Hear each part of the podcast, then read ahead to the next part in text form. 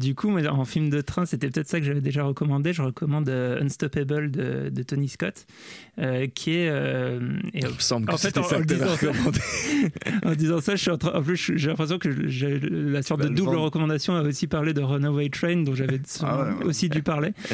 Enfin bref, bon, vous voyez ces deux films. Dis-nous pourquoi, parce qu'il y a des gens qui euh, n'ont pas en écouté l'épisode sur le. Unstoppable, c'est euh, donc c'est euh, c'est le dernier film de Tony Ouais, Scott. Oui, c'est son dernier, ouais. Et, euh, et, euh, et donc, euh, bah voilà, c'est c'est, euh, le, le, le pitch est assez simple. C'est un, un- un énorme train euh, qu'on n'arrive pas à arrêter. Et donc, euh, tout, le, tout le sujet du film va être de, trouver comment, euh, comment réussir à le ralentir et l'arrêter avant qu'il aille s'exploser au milieu d'une ville.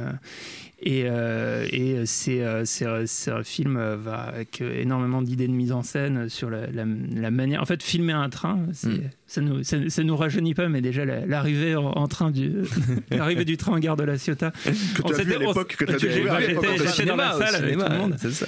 Non mais on s'était déjà rendu compte avec l'époque que- à l'époque pardon que c'était euh, c'était très cool de filmer des trains et, euh, et du coup euh, et du coup euh, bah, dans, dans Unstoppable c'est euh, c'est c'est il y a une manière de, de rendre la masse de de, de, de, de métal euh, lancé à grande vitesse qui est qui est, qui est hyper hyper prenante hyper euh, hyper impressionnante euh, enfin qui je trouve fonctionnait très bien au cinéma je l'ai revu depuis euh, sur une télé, c'est, c'est- ça, ça tient quand même la route ou les, les rails. Ou les rails.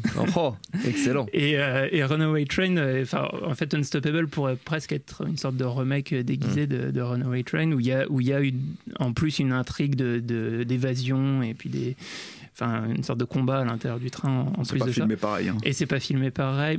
Ouais, mais enfin, tu trouves que c'est moins bien filmé? Ah non, non, les deux filmé? sont très bien filmés, mais, Mais pour c'est filmé différemment. différemment Ah, complètement. Oui, hein. c'est pas le même style, ouais. et, euh, et donc voilà, donc les deux euh, valent le coup d'être vus. Ça peut être un, un double programme.